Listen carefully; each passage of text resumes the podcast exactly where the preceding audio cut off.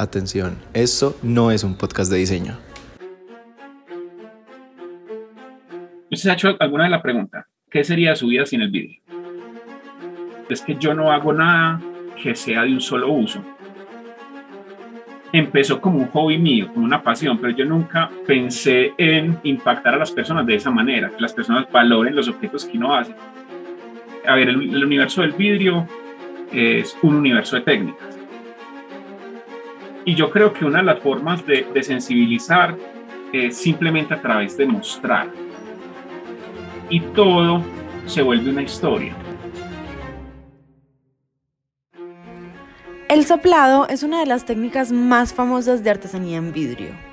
Este consiste en, una vez que el vidrio ha llegado a su punto de fusión, soplar dentro de él a través de un tubo metálico llamado caña para hacer burbujas en él y a partir de ahí darle la forma deseada. Hoy estamos con Santiago de CO2, un taller que honra la magia de la alquimia y del arte milenario del vidrio soplado, para producir piezas de arte únicas a través del calor y el aire. Gracias Santiago por compartir tu tiempo y un poco de CO2 con nosotros. Bienvenido a Esto no es un podcast de diseño. Muchas gracias, eh, felicitaciones pues por el programa eh, y para mí pues un gusto estar acá pues para compartirles eh, un poco de lo que me apasiona. En medio de arte y experimentación, a continuación Santiago nos cuenta de dónde nace esta pasión por el arte del vidrio soplado, cómo tuvo su primer acercamiento a esta técnica y cómo decidió crear CO2. Eh, alguna vez cuando yo estuve estudiando en la universidad, eh, yo siempre tenía un espíritu más como de diseñador, de artista, eh, a pesar de que estudié ingeniería de producción, ¿cierto? Que es un tema más pues como de empresarial o de empresas pues cómo funciona. Entonces a nosotros en ese, cuando estaba estudiando ingeniería de producción, nos explicaron cómo se, hacen las cosas, entre ellas, pues cómo se hacen los objetos de vidrio. Y el profesor, en una de esas explicaciones, nos mostró un video de cómo se hacía el proceso antes, eh, que es el, proceso de soplado manual. Eh, obviamente, por la formación pues, que tengo yo de ingeniero de producción, nos orienta más al tema industrial, pero el profesor nos hizo como un paréntesis nos mostró, vea, así se hacía antes. Y yo quedé enamorado. Entonces, eh, digamos que eso fue como la semillita.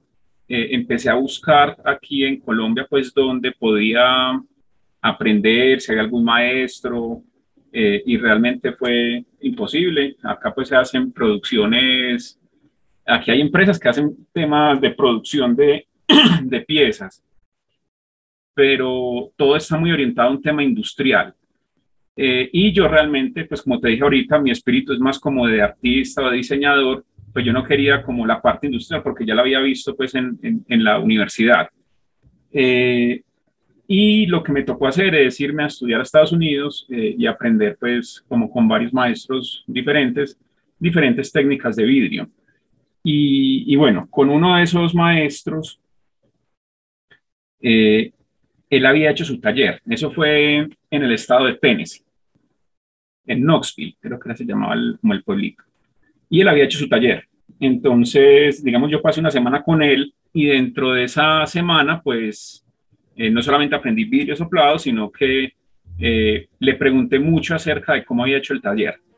Entonces, una vez vuelvo a Colombia, eh, empecé con mi parte experimental y bueno, lo, logré pues como hacer un taller, el cual ahorita pues lo, lo utilizo pues uno como para eh, mi hobby, pues, que es el vidrio, eh, crear piezas, disfrutar, pues, como de este proceso. Eh, y dos, también tengo el taller para que las personas, pues, aprendan y conozcan, pues, este arte milenario. Es muy interesante la iniciativa que Santiago toma al momento de inclinarse en lo artesanal, independientemente de la dirección industrial de su carrera profesional. Para los que se preguntan el por qué, aquí está la respuesta.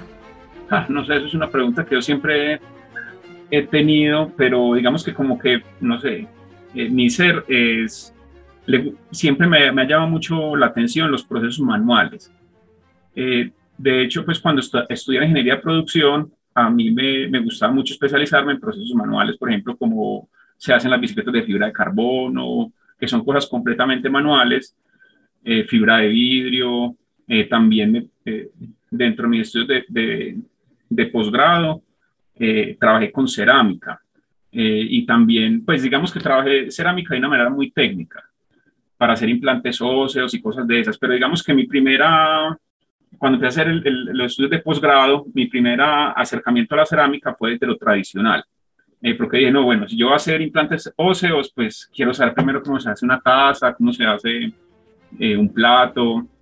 Eh, entonces siempre he tenido como ese espíritu de, de, hacer cosas pues como manuales y yo creo que eso se lo he aprendido en parte a mi mamá, que mi mamá también siempre la había haciendo que sus batik, que sus telas y, y bueno, entonces creo que por eso tengo como ese, esa curiosidad por lo manual. Esta es la magia del arte, que siempre encuentra el camino para transformar vidas.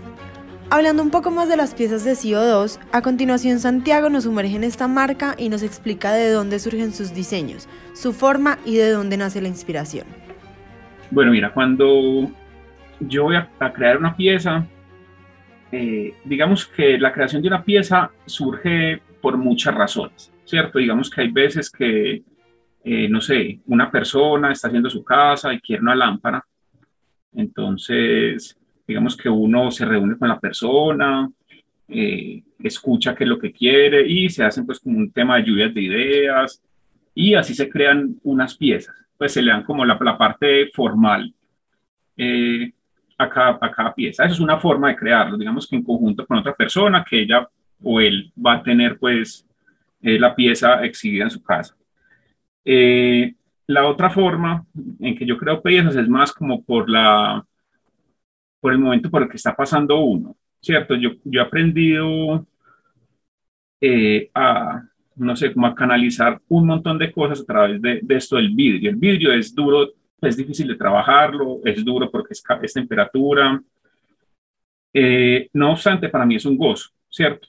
Entonces muchas veces eh, la creación de, de, una pieza pues viene, no sé, inspirado en circunstancias que las que estoy viviendo en el momento o en cosas que veo en las personas. A mí me gusta mucho salir pues y ver, no sé, a las personas interactuar, entonces eso también me sirve a mí para eh, motivar pues eh, la creación de piezas. Por ejemplo, en este momento estoy haciendo una serie que son unos objetos en vidrios que, cargan, que encargan diferentes personajes.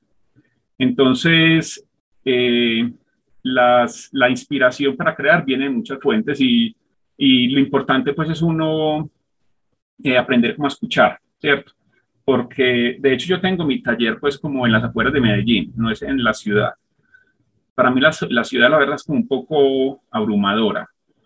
Eh, y una de las cosas que yo creo pues que, que es fundamental para yo inspirarme eh, y crear piezas, pues es el tema pues de, del entorno. El taller queda en las afueras de Medellín, en Santa Elena, que es un entorno, queda dentro de un bosquecito, entonces ahí básicamente es donde encuentro como una tranquilidad eh, y donde puedo procesar mis ideas para pues, llevarlas a cabo. Luego de oír cómo nacen las piezas de CO2, nos surge una pregunta muy grande porque el vidrio, ¿cuáles son aquellas bondades que Santiago encuentra en este material? Dejemos que sea él quien nos lo cuente. ¿Usted ha hecho alguna de la pregunta? ¿Qué sería su vida sin el vidrio? Es cierto, ¿qué sería de ti sin el vidrio? Entonces uno se pone a mirar alrededor, pues y, y vidrio hay en todo, en tus ventanas, en los lentes, en la pantalla de tu teléfono, en lo que lleva eh, la señal que el Internet, la fibra óptica, eh, pues realmente nosotros estamos rodeados por vidrio.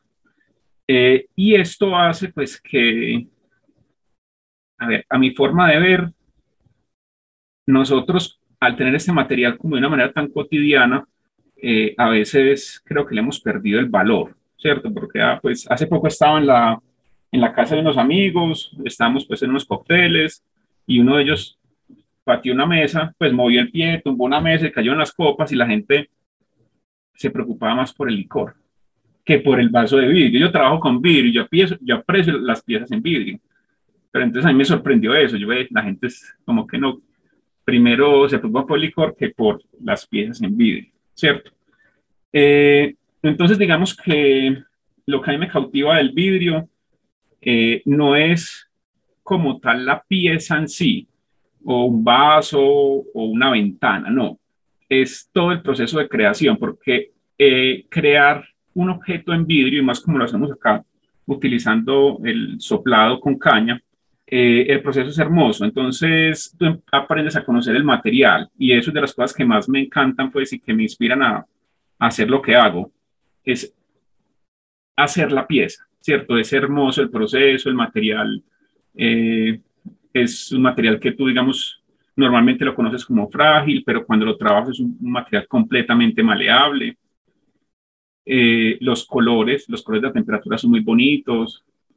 Eh, y, todos los retos que plantea crear una pieza, ¿cierto?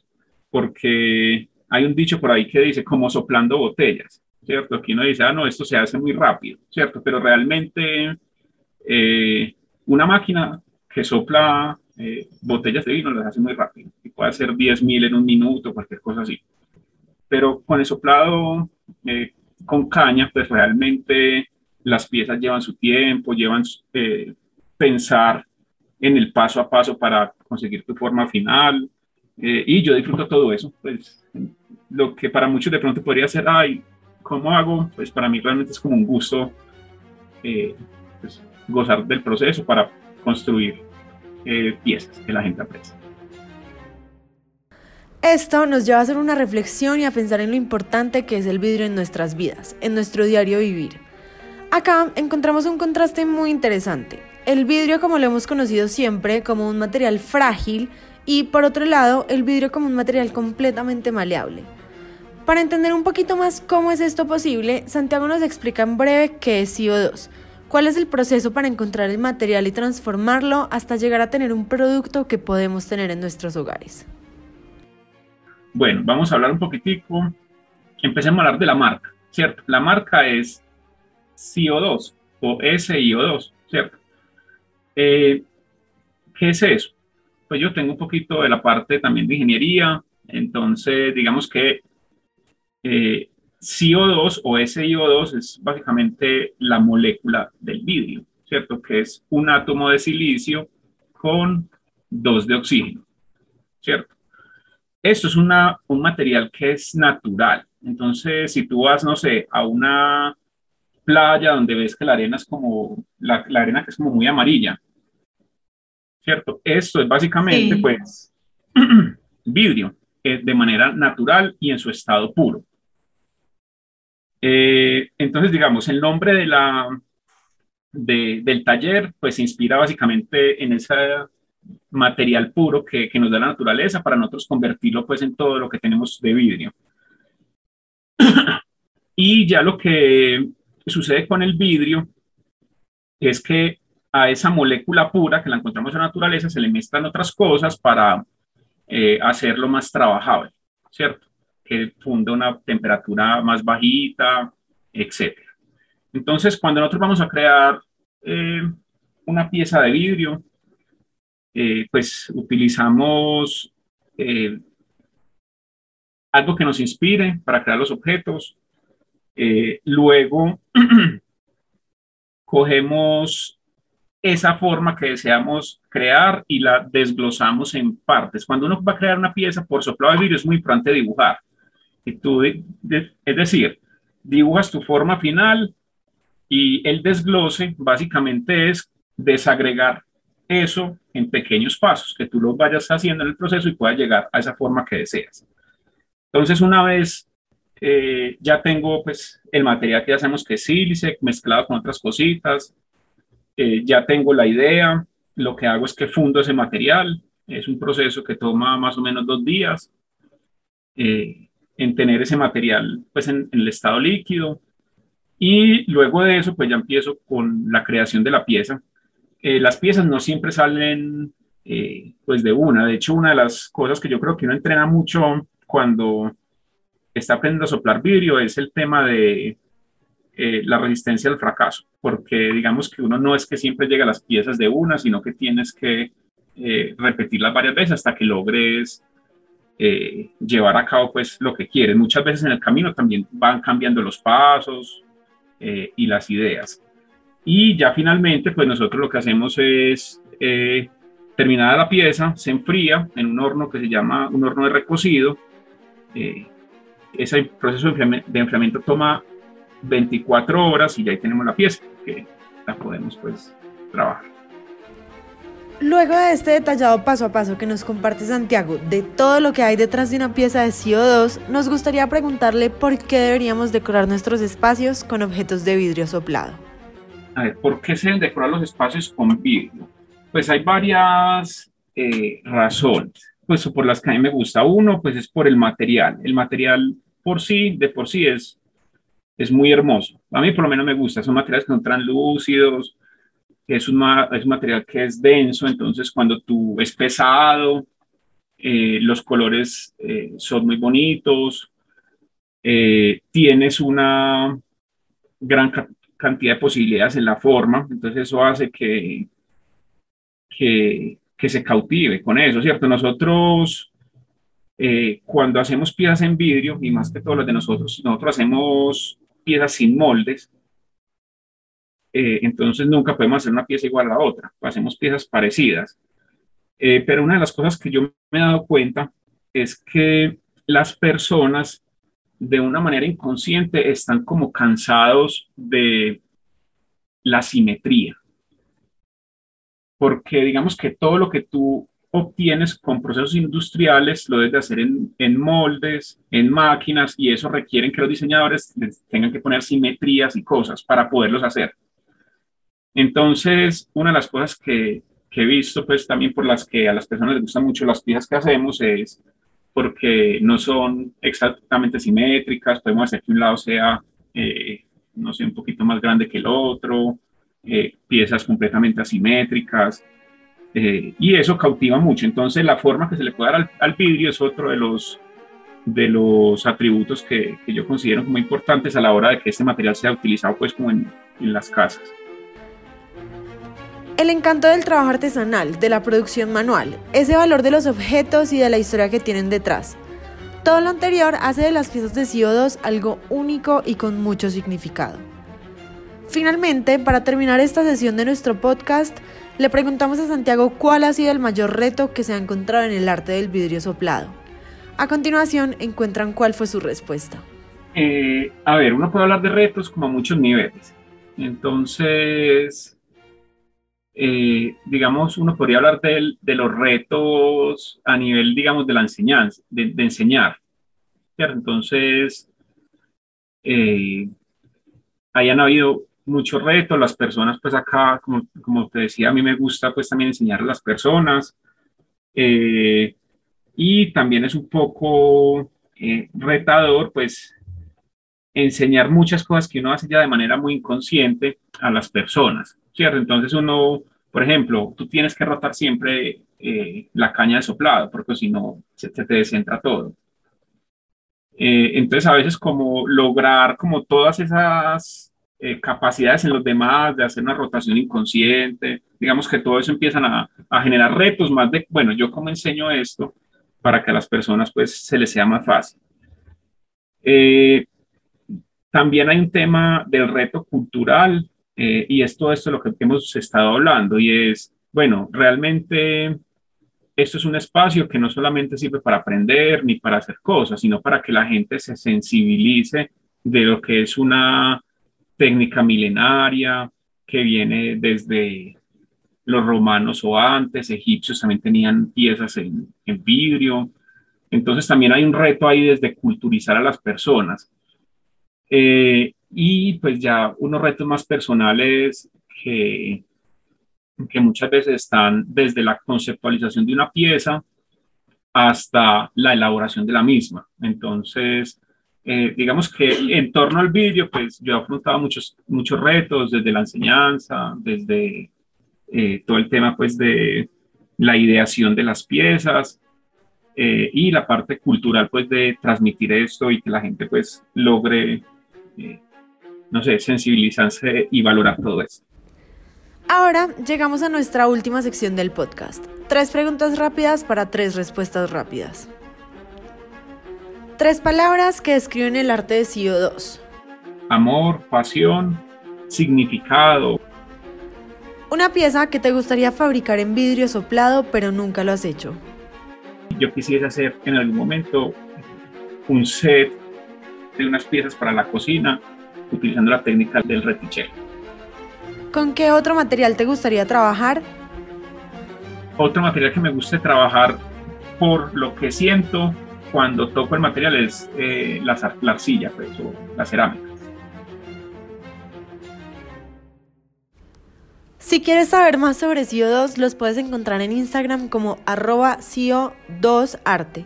Y no olvides seguirnos en arroba para seguir apoyando el talento colombiano y aprender todo sobre tendencias y decoración.